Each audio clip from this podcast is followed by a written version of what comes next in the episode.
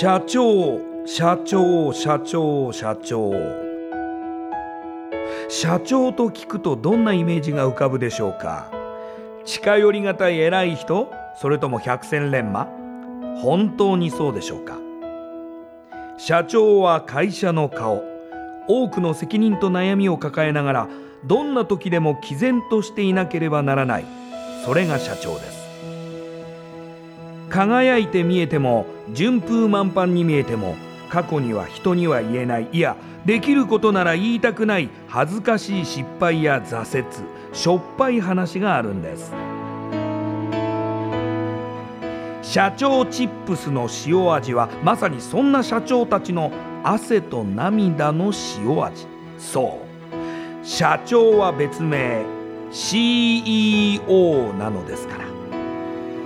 この番組ではそんな社長たちのしょっぱい話をあなたのビジネスや仕事に生かしてもらいたい。将来社長を志す人たちに希望を届けたいという思いのもと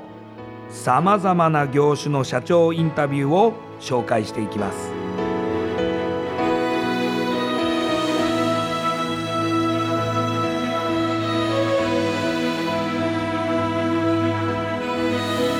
この番組は株式会社エスプライドの提供でお送りします。社長チップスレディオ。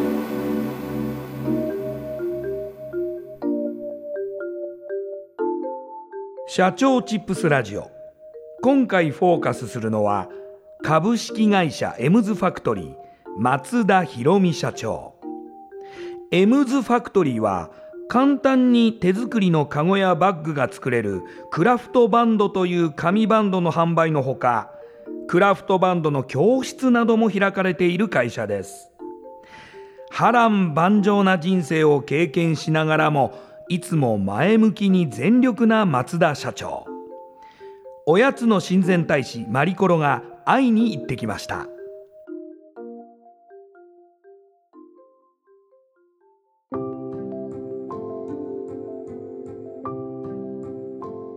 今回の社長チップスラジオのゲストは株式会社エムズファクトリー松田博美社長です。よろしくお願いします。よろしくお願いします。まずですねエムズファクトリーの、えー、概要ということで、えー、起業されたのが2006年で合ってますか、はい、となると10年目。そうですね、えっと、株式会社にして、えー、10期目が終わったんですね。でその前から入れると、えー、14年ぐらいあると思います。14年、はい、で、えっと、事業内容っていうのはどういうことをされてるんですか、えっと、クラフトバンドという紙の紐だけをネットで販売しているんですけどあの、まあ、紙の紐って言っても、まあ、なかなかね見てもらわないとわからないんですが紙って言っても、まあ、ペーパーの方の紙なのでであの、まあ、想像しやすいのが玄米のお米の袋農家から出てくる茶色の大きい。玄米の袋の一番上を縛ってある紐なんです。ああちょっと固めの。そうです、そうです。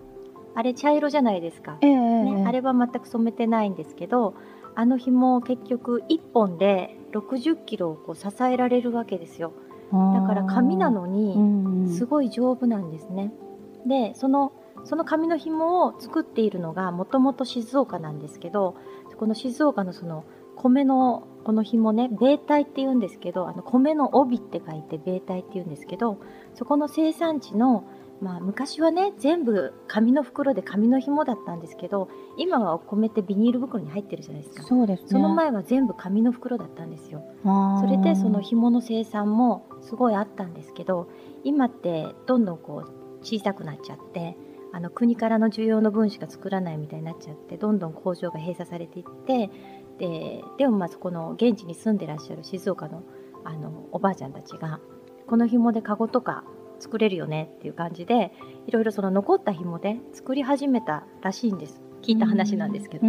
でそれがまあ静岡だけで最初流行ってたんですけどでどんどんこう全国に出回るようになってでも色が茶色しかないじゃないですか。で集まんないっていうところででどんどんこう衰退していってしまっている今も衰退中なんですけどの産業なんですねその米の紐を作るっていう産業は衰退していってるんですでそこで工場を潰すかどうしようかってなった会社が色をつけてみようってなって、うん、で色をつけたその紐を出してみたんですね。そうするとあのやっぱりピンクとかブルーとかいろんな色でカゴが編めるってなった時にあ可愛いじゃないってなってでそれが少しずつこう流通し始めたんです。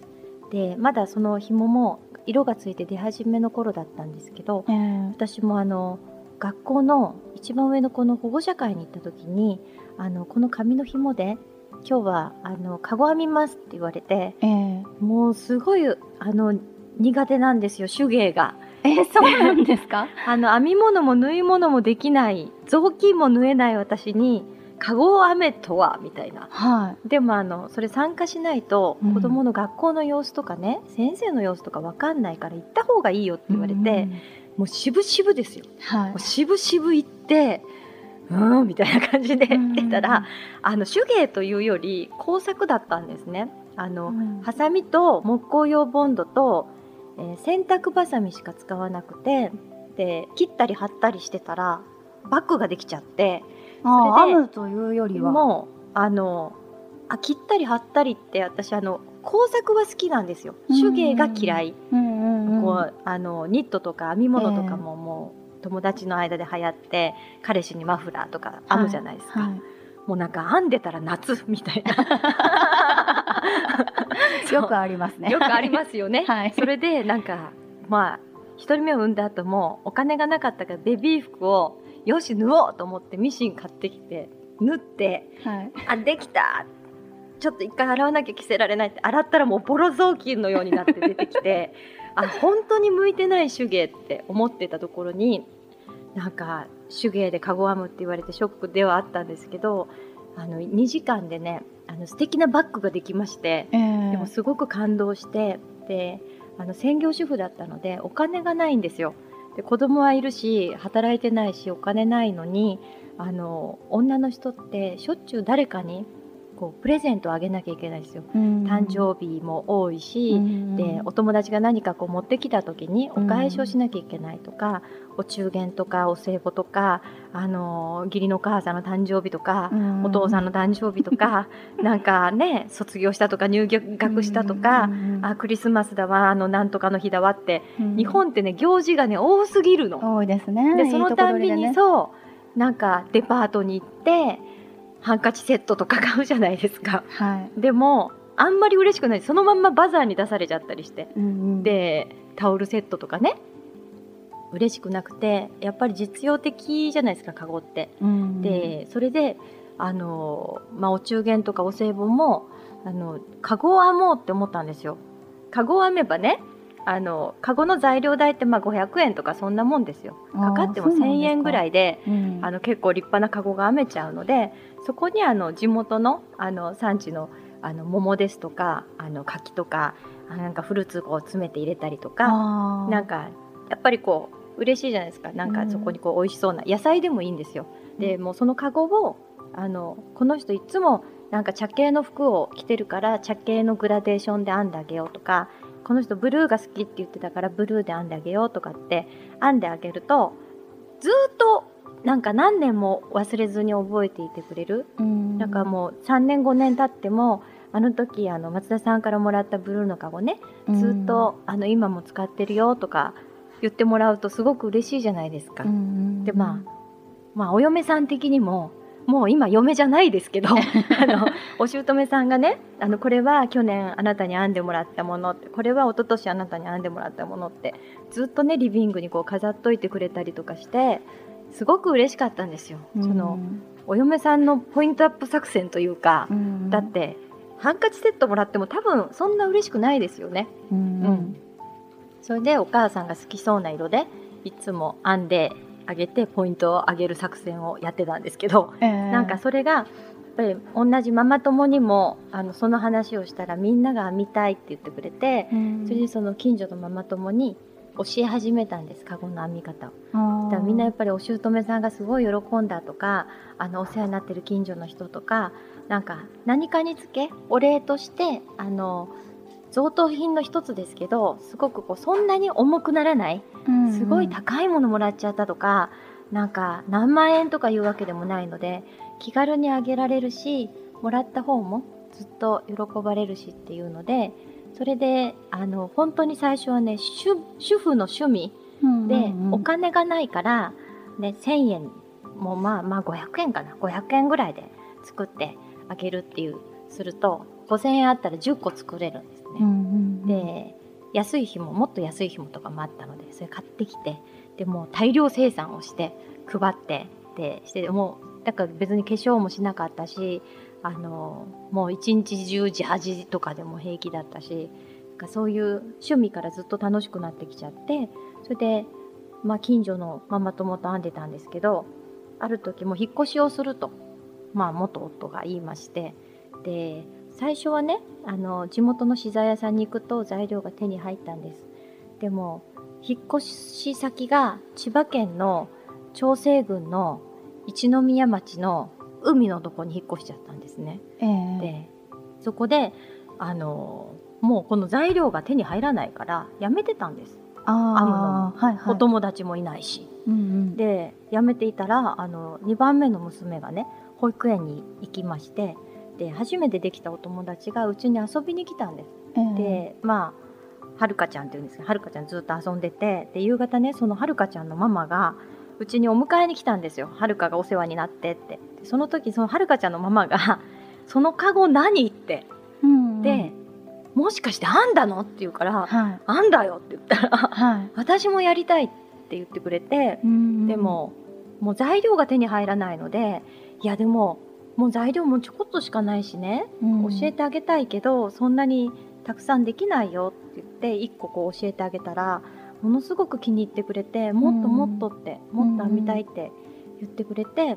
いやどうしようと思ってで私あのパソコンを触ったこともないしインターネットもわからないしでとりあえず前住んでた茅ヶ崎の資材屋さんに電話をして、はい、ちょっと材料をあの宅急便で送ってくださいって言ってお金振り込んで送ってもらったんですけど、でその材料を彼女に渡してあの一緒にカゴ作りを始めたんですよ。でそのはるかちゃんのママがその一宮町っていう地元でものすごいなんか顔の利く方で それでリーダー的な方で。そのはるかちゃんのママが、はい、ぶわーっと言ったわけです町内中に。いやすごいですね。で松田さん家に行くと、うん、ただでカゴを習えるらしい みたいになって、はい、であのまあ、保育園のママ友なのでで農家だらけなんですよ。で、うん、ほとんどのママがみんな農家のお嫁さんだから農家の人早いでしょ朝4時とか5時とかからお仕事して、うん、保育園に子供入れる時間はもうね暇なんですよ。うん、夕方まで。それで、子供を保育園に預けたらそのまんまうちに集まるようになってもうすごいいっぱい人が来るようになって、うん、でもう材料を仕入れても仕入れても足らないしで大して編めないっていうか何種類も私も編めないのに、うん、あの教えてほしい公民館でとかなんか学校でとか働くつもりもないのに、うん、教えて教えてがすごい需要が上がってしまってで私も3人目がお腹にいたんですその時。えー、それで あのいやでも別にそんなね仕事とは思ってないんですよ全く。ただ教えてって言われるからいいよって言ってあの教えて帰るっていう感じだったんですけどでもそれがこうなんかどんどんどんどんいろんなとこからオファーが来るようになって、はい、ちょっと待ってよと。どうしよう全然材料足んないしって思ってこれはねあの材料をちゃんと仕入れるべきだって思ったんですけどままだ全然ね働くつもりはないわけです、はい、その作りたい人のために材料を仕入れなきゃいけないなっていうレベルだったんですけどででももしかしたらこれってこんなど田舎でこんなに流行るんだから全国的に需要があるんじゃないかなって。で、まあ、子供が生まれるまで1年間ぐらいはあの夫のちっちゃな軽の車に材料を積んででいろんなあの出産後のママのねママたちのサークルに教えに行ったりとかあの産婦人科から注文もらってカゴ編んだりとかいろんなことしてたんですけどなんかこうある時あのやっぱりねそんな私のことを面白くないと思う、あのママ友たちがいまして、うんはい、あのやっぱりつまんなかったんでしょうね。なんかなんなんなの？あの人偉そうにみたいな。なんか先生ぶっちゃってみたいな、それでなんかその時にねあのもうやめようと思ったんですよ。もう私がなんかあちこちで資格もないのにあのカゴを教えたりとかしてるとあの子供がねいじめられてきたんですね。娘が。えー、うん。お前んちのまま社長でもないくせに何やってんだよみたいな。偉そうにえー、それで言われるんですか？あのこういじめにあって帰ってきて叩かれたとか蹴られたとか、うん、バーカバーカって言われて、うん、帰ってきてるのを私2階から見ててポカポカ叩かれながら帰ってるんですよ。それで娘帰ってきても一緒に泣きまして、うん、いやもうこれはもうこんな仕事やめようって思って、私のせいでね娘がこんな辛いんだったらやめようって思っても3ヶ月ぐらい家から出れなくなっちゃったんですよ。だってそれまですごく仲の良かったママ友たちがですよ、はい、ある日突然私のことが気に食わないっていう話で持ちきりになってるわけですよ。であの悪気はないんです全く。でもそういうふうに、ん、あの見えてしまったのかなっても思うのでそれでなんか辛くなってもうカーテンも開けずずっと家にこもっていたんですけどでもやっぱりねあのこのままじゃいけないなってふと思って、うん、であの娘のために、うん、やっぱりちょっと出るから叩かれるわけじゃないですか。そうですねそうだったらね、うん、突き抜ければいいさと思って 覚えとけよと、うん、で今は何なんだよあいつみたいに。この間まで軽に乗ってたくせにみたいな。車買い替えやがってみたいな。なってたのであのだったらもうちょっとちゃんと、うん、仕事をしようって思ったんです。それでまずは材料の仕入れ先を探そうと思ってで内地へ絞って思いついたのがタウンページだったんですよ。え？あの分厚い電話帳の？そうそう。それでそのね だってもうアナログすぎるからあのだってね歩いて行って車で行って買えないものは私にはもうタウンページしかなくて、はい、あの NTT に電話をして、はい、とにかく作ってる会社を探すしかないと思ったの紙の紐を。えそのあの今まで買ってたところではダメなんですか、はそこは資材屋さんだからあの段ボールとか紐とか売ってあるけどその卸先とかまで教えてくれなくて仕入れ先とか教えてくれなくてだったら静岡でもともとの紐はできてるんだけど、うん、でもそこは茶色の紐しか作ってないから、うん、色のついた紐もねだって日本全国製紙会社ってあるんですよ。どっかで作ってるって思って、えー、NTT に電話して北海道から沖縄までのあの電話帳をタウンページを全部送ってくださいって言ったら、はい。はい、6畳一間が埋まるほどの、はい黄色いやつが、えー、わーって来て。いやただでくれるんですけど、えー、いろんな地域から送ってくるんですよあれ。はいはい、それでまあ、とりあえず北海道から攻めるかと思って ここにこう赤いペン刺して北海道の製紙会社製紙会社ってこう LINE 引いてで1件ずつ電話をしてこんなお米のこの紙の紐の色のついたやつないですかっていうのを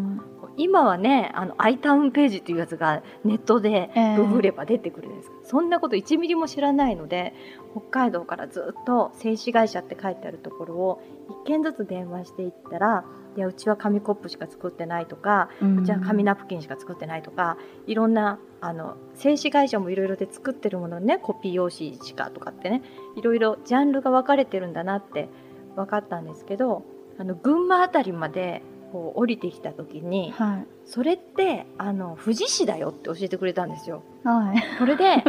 あ富士市かってなって、はい、それで富士市の製紙会社がまたねものすごい数あるんですよ。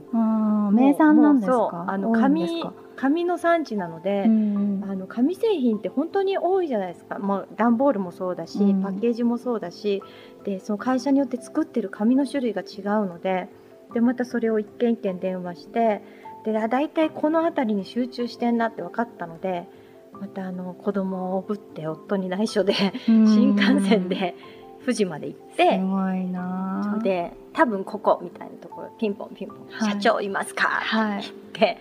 あの、あの、あの、私みたいな、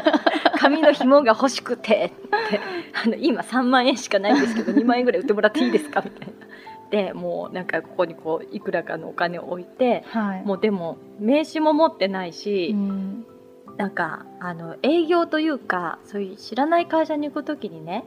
アポイントが必要だということも知らないし、はい、名刺なんかいるのかすらも知らなかったし、はい、だから住所はって言われてもそこら辺のこのチラシの裏にここにこう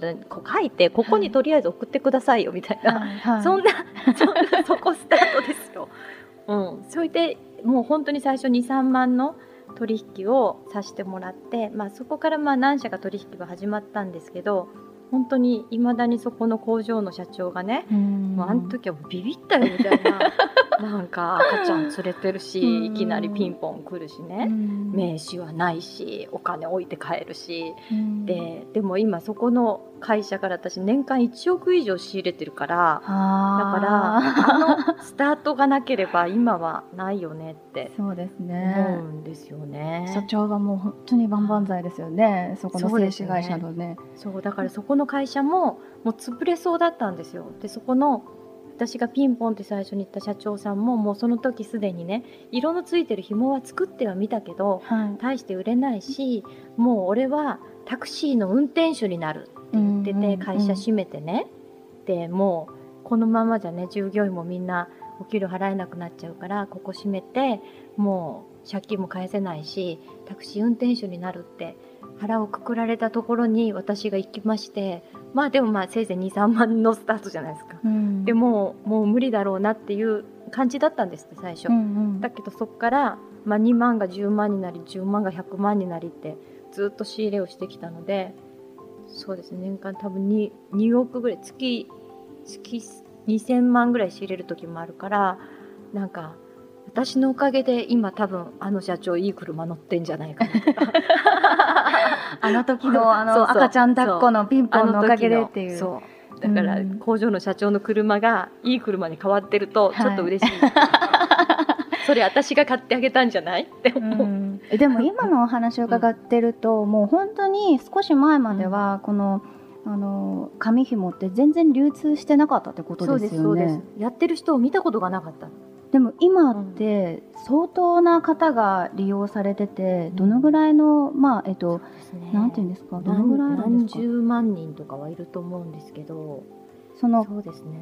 マックラフトのバンドで、まあ、カゴを作るっていうことをされてる方がそれだけいるってことですか？そうだと思います。で今あの、まあ、メインサイトのあのネットネットショッピングのうちのサイトに今78万人登録をしてるあのお客さんがいるんですね、はい、その人たち、まあ、みんなヘビーユーザーなので、えー、毎月毎月注文してくださる何万人の人がいるんですよ。ででもその人たちってほとんどがあの主婦なのでね、うん、で注文する時に自分の分だけじゃなくて何人かのお友達の分もまとめて皆さん注文するんですよ。で8,000円買わないと送料が無料にならないから8000円分ってもうすごい量なんですよ。何十個作るのみたいな。ちなみに最初になんか社長一つのバッグが500円ぐらいでできるっておっしゃってたじゃないですか、そうそうそう。本当にその紙紐自体は単価ってどのぐらいなんですか？例えば、えっと、10メートルで150円ぐらいです。10メートルで150円？でカゴバッグを1個作ろうと思ったら、うん、30メートルぐらいです。じゃあ本当に500円かからないんですね。そうなんですよで8000円分買うとしたらすごい量じゃないですか、すごい量なんですよ。そうでもやっぱり今ね何をお買い物するのもそうですけど送料見るでしょ、はい、見ます。ね。あといくらで送料無料ですよってこう親切に出てくるじゃないですか、はい、それでしょうがないなにあんまりいらないけどこれも買っとくかみたいな、うんうんうん、ね。そんなんでみんなのまあ平均やっぱり8000円は買ってくださるので、うん、こんなにいっぱいどうすんだろうって思うんですけど、うん、まあ多分みんなで分けてるんだと思うんですね。だから7万人登録がいるっていうことはまあかける10倍ぐらいは作ってる人はいるなって思います。いやでも私もその手芸って社長と一緒であんまり得意な方ではなくて裁縫ぐらいしかしないんですけど、今でもオフィスで紙紐を実際拝見してるとすごいカラフルでそうですね。なんかもう女子がもう、本当、まあ、これ絶対好きでしょっていう感じのポップだし可愛いし、うんうん。しかも安いんですよね。そうなんです。そういうなんかもう女子がこう飛びつきそうな要素がもうすっごいギュッと詰まってる。そうなんですよ。だからね同業者いろいろいるんですけどあの私の会社だけなんですよ。200色も持ってるのって。200色あるんですか？そう。日本一色の数を持ってる紙紐屋さんなんで、業界ダントツ1位なんですすごい。そう。そのカラーのバリエーションはどうやって出したんですか、カラーはねあのスタッフでみんなで相談しながら、うん。どんな色だったら編みたいって。うでうちのスタッフも全員カゴを編むことができるんですね、フでみんな趣味の延長でスタッフになった人がとても多いのでその一番最初のねあの一宮のど田舎で教えてた時の同じ妊婦同士のママ友とか、まだいまだにうちのスタッフでいますし、そうなんかママ友がママ友を呼んできて入社しちゃって今正社員とかね、なんかあのうちの会社子連れ出勤が OK なのでいいですね。みんなそう結構あの子供を連れてうん。あの出勤するママもいっぱいいるので、うん。なんかあのみんなこうなんていうのかな仕事で好きなことを扱ってるっていうのがねすごく楽しいみたいで。でカラーバリエーションもみんなで考えるんです。うん。で色の名前もみんなで考えるんです。だからこうなんかいちごチョコパイとかね。あ美味しそう。ん。なんかフランボワーズとかね。う、、うんうん、なんか大体食べ物の名前がはい。ついてる200色なんです、へえ、そうしないとね覚えられないですね。うんうん。うん、そうなの。で、まあ、まあ、カタカナも多いってよく怒られるんですけど、あの、読めないと。うんうんそのフランボワーズっておばあさんはね、なかなかこう発音しにくいかったりとか。高齢の方も利用されてるんですか？あの、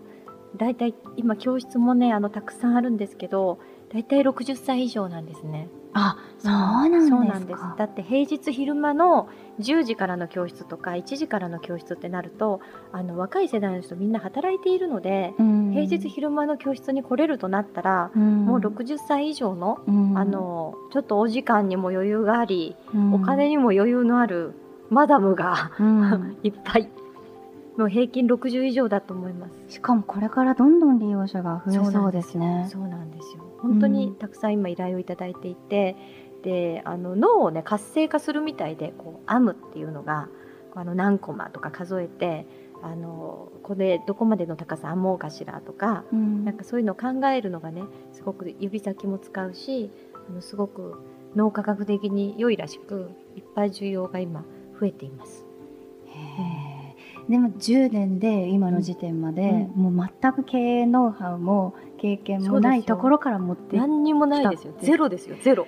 ことなんですよね。でしかもお話を伺ってると3人お子さんがいらっしゃるんですよね。はい、えどうやって、そのまあ子育てをしながら、その会社を今のところまで成長させる両立ができてきたのかなってもう簡単に想像してもできないんですけどうんうんしかも経営ノウハウがないところ、うん。ゼロからの起業でそうです家族の中でお母さんも妻もやりつつ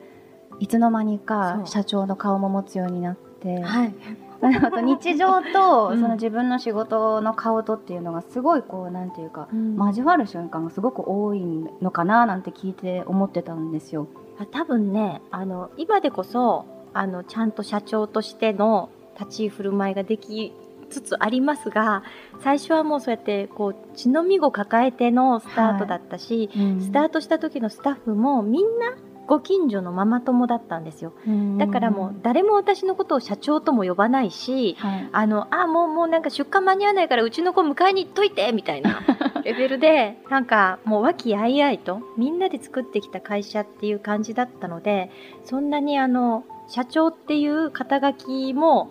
社長って呼ばれることもなかったし、うん。でもうなんかずっと友達みたいな感じだったんですねスタッフとね。でももある時会計士さんに「あなたがちゃんと社員に社長って呼ばせないからあなたがいつまでたっても社長として育たない。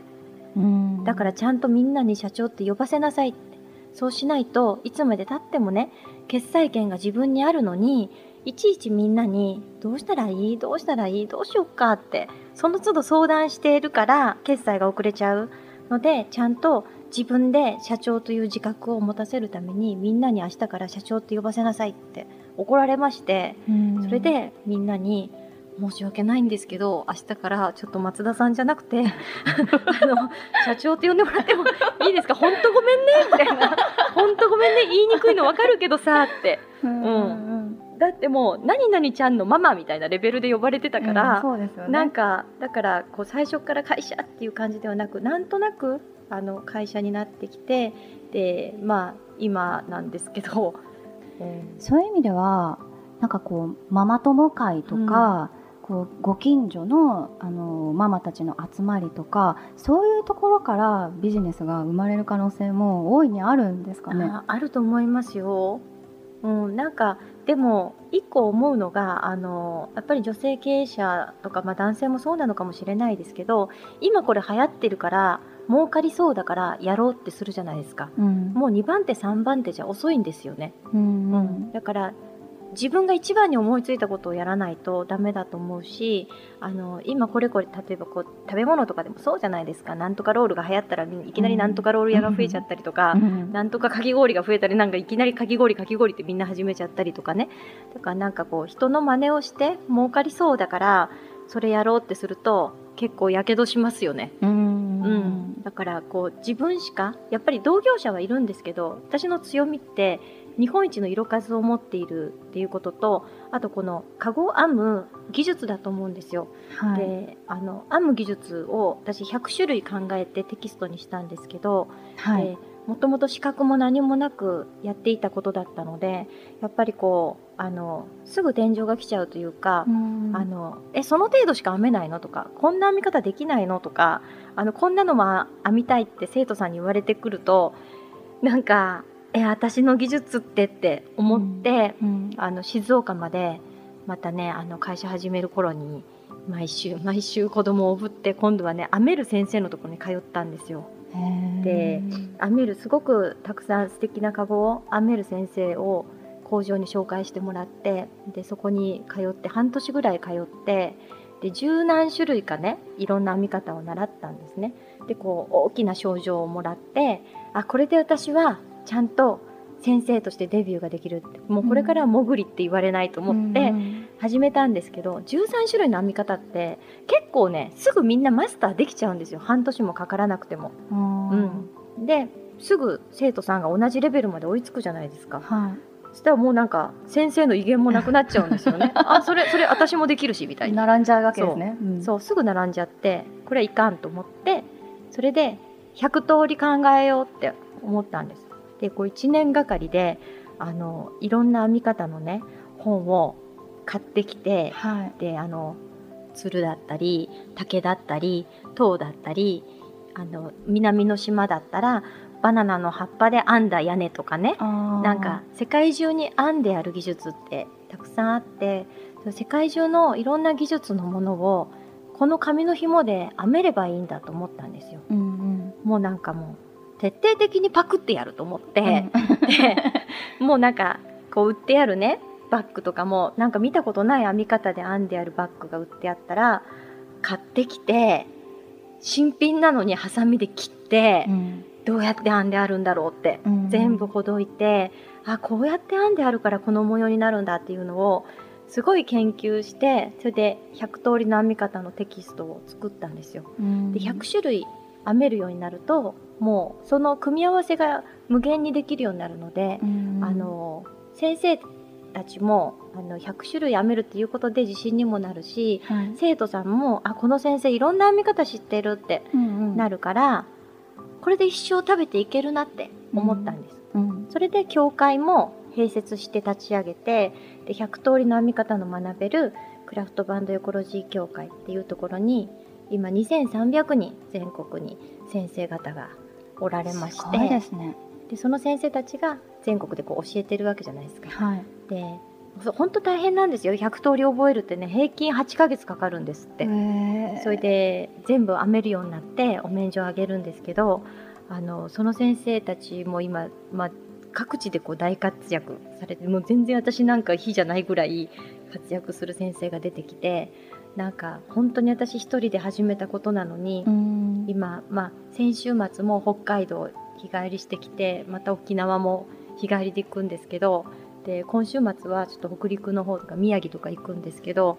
あの行くたんびにねその先生たちが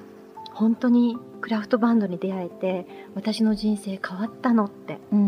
いう話をね毎回毎回聞かせてもらって、はい、あみんな変わるんだこの髪の紐でって、うんうんうん、人の人生を変えれることが変えたかったわけでもないのに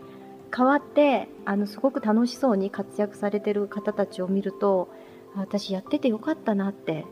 なんか人の役にやっと立ったというかなんかこうお母さんしかやってなかった時って、うん、あのご飯はできてて当たり前で、うん、ママはここにいて当たり前で、うん、なんかあのあんまりありがたがられることがお母さんっていう仕事ねないんですよ、うん、いなくなってから初めてね忍ばれるレベルで、それでなんかそれがカゴを教えるようになってあの本当に松田さんに会ってねカゴを学べてよかったとかもっと早く会いたかったとか、うん、あの今もう80だけど10年前に知り合ってたら自分の人生はねもっともっと楽しかったのにって、うん、あのいう生徒さんの話を聞くとなんか初めて人にあのありがとうとかいてくれてありがとうとかが感謝されるのがねあ私の居場所がやっとできた感じがね、お母さんという居場所じゃなくて、ちゃんと誰かの役に立ってるっていう居場所ができたことが一番やっぱり今ありがたくてあの会社やって儲けたいとかそれ以前の問題でなんか私が誰かの役に立ってる。っていうのが、ね、一番大きいかもしれないですよね。いやでもやっぱり女性って家庭に入ってしまうと、うん、やっぱり認められる場所が少なくなってしまって、うん、なんかこうね、ね、労働量も結構あるし、うん、家事だってすごく大変だけどでもやっぱりさっきおっしゃったように褒められることもねあんまりないしないですよ。なんかこうどれだけ頑張れば、うん、じゃあ目標がここにあってそこにたどり着けてっていうものでもないじゃないですか、毎日の日常だから。だからきっとなんかすごく能力を持ってるのに家庭にまだあの入っててあのこれからビジネスを例えばやりたいとは思ってるんだけどでもなかなかやっぱりまあ、旦那さんにも言いづらいし、まあ、お姑さんにも言いづらいし、うん、子供たちも巻き込んでしまうんじゃないかとかって思って、うん、前に進めない人ってたくさんいると思うんですよね。いますよね。で、まあ、一番の理由がその子供がまだ小さいからとか、うん、あの子供のせいにするじゃないですか。で、ね,、も子供が大きくなった時はもう自分がおばあちゃんだからね、うん、でさあやろうと思ってももう体がねあのしんどくなってくるのでだから何かこう本当に寝ても覚めても開けてもくれてもやり続けられる何かがあったらそれはビジネスになると思う。うん。諦めちゃダメですか？そうですね。あの本当に好きだったら諦められないですもん。うん、うん、これからやりたいって思ってる、まあね、女性社長もまだまだ少ないですよね。少ないと思います。もっと出てきてほしいですか、うん、そうですね。10%もいないですからね日本にね。そうですよね、うん、そうもっとね出てきていいと思います海外みたいに、うん、ただそのハードルがねやっぱりビジネスって男社会じゃないですか。そうです、ね、だからそこでやっぱり男目線で仕事ができなければいけないなってすごく思います。うん、でもその中でも女性だから気が付くことってたくさんあると思うので、うん、そこを生かしていけたらいいなって思うんですけど、うん、あの女性経営者の場合は、まあ、とにかくあのあ私もそうですけどあのお客様みんな女性じゃないですか。ほとんど女性だしね、あの美容系とか、なんかファッション系とか行きがちじゃないですか。だからなんか生きやすいのかもしれないですよね。こうネイルが流行ったらもうみんなネイリストみたいになっちゃうじゃない、うんうんうんね、まつげ流行ったらみんなまつげとかなっちゃうじゃないですか、うん、なんかだから失敗するんだよっていうことに気がつけばいいのにって、うん、うんうん、思うんですよ。ね。全然違うやつ思いつけばいいのにって。ますけどね、うん、やっぱりその2番手3番手じゃなくって新しいことを自分が、ね、まあ、先駆者として始めることが一番の鍵ですか、そうだと思います。まあ、本当に、あの自分が欲しいものとか自分がこれをこうしたいっていうものを忠実にあのビジネスにしていったっていうことがこう今の会社につながってるのかななんて思ったんですけど。そうですね。それでこのラジオなんですけどもこれから社長になりたいとか、あのこんなビジネスやりたいんだけどどうなんだろうって思っている若い人たちにもたくさん聞いてほしいなと思っているんですが、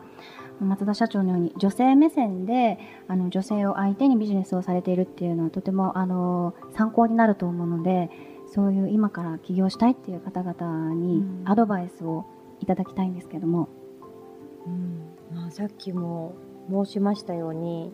あのなんだろうこう安易にあの流行ってそうだからやろうとかこれ流行ってるから今やれば儲かるよねっていう目線だけだったら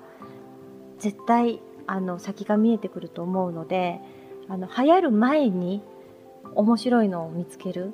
うん、まだそんなに流行ってないけどやっぱりその嗅覚なのかもしれないんですけどこれ絶対来るなとかいろんなところにこうアンテナを張っていると思わぬヒントがね日々ね毎日いっぱいあるんですよ。だから流行りものだけに目を向けるんじゃなくってこれから何が来るんだろうとかこれに実はこういう魅力が水面下に潜んでるこの商品とかいうところにプラスアルファ何かを乗っけてあげることで花開く商品ってきっとねいっぱいあると思うんです。だからその流行り廃りにね流されることなくその同じ流行るもの同じものに対してこれをどうしたらもっと素敵に PR できるとかどうしたらもっとどういう客層の人が喜んでくれるかとかあのやっぱりね人に喜ばれる仕事でないと続かないと思うんですよ。確かにあのね、そうじゃない仕事の方もたくさんいらっしゃるとは思うんですけどその先にね絶対あの感謝してくださる方がいると思うのででもその分かりやすいのはもう会って、まあ、販売するなり教えるなりしてもうその場でお金をもらってるのにありがとうって言ってもらえる、うん、うん、本当は普通だったら売ったらこっちがありがとうございましたなんだけどあのお金を払ってくれるお客さんの方からあの今日もありがとうすごい楽しかったってその感謝の言葉をね毎日聞けるっていうのは、まあ、どの先生もそうですけどすごいモチベーションがね上がりますよね。もうお金を頂いてるのに感謝してもらえる、うん、なんかそれはね理想の仕事の形かなって思いましたなんか払ったんだからってこう偉そうにされると嫌じゃないですか、まあ、どんな仕事もそうですけど、うん、あのなんかそのそういうところの価値観の違いもあるのかもしれないですけど私はすごく感謝していただける仕事にこうをすることができてすごくね生まれてきてよかったって思います。いやもう聞いてる方がかなり勇気をもらえるようなお話を伺いました。はい。本日はありがとうございました。はい、エムズファクトリーの松田博美社長でした。ありがとうございました。はい、こちらこそありがとうございました。社長チップスレディオ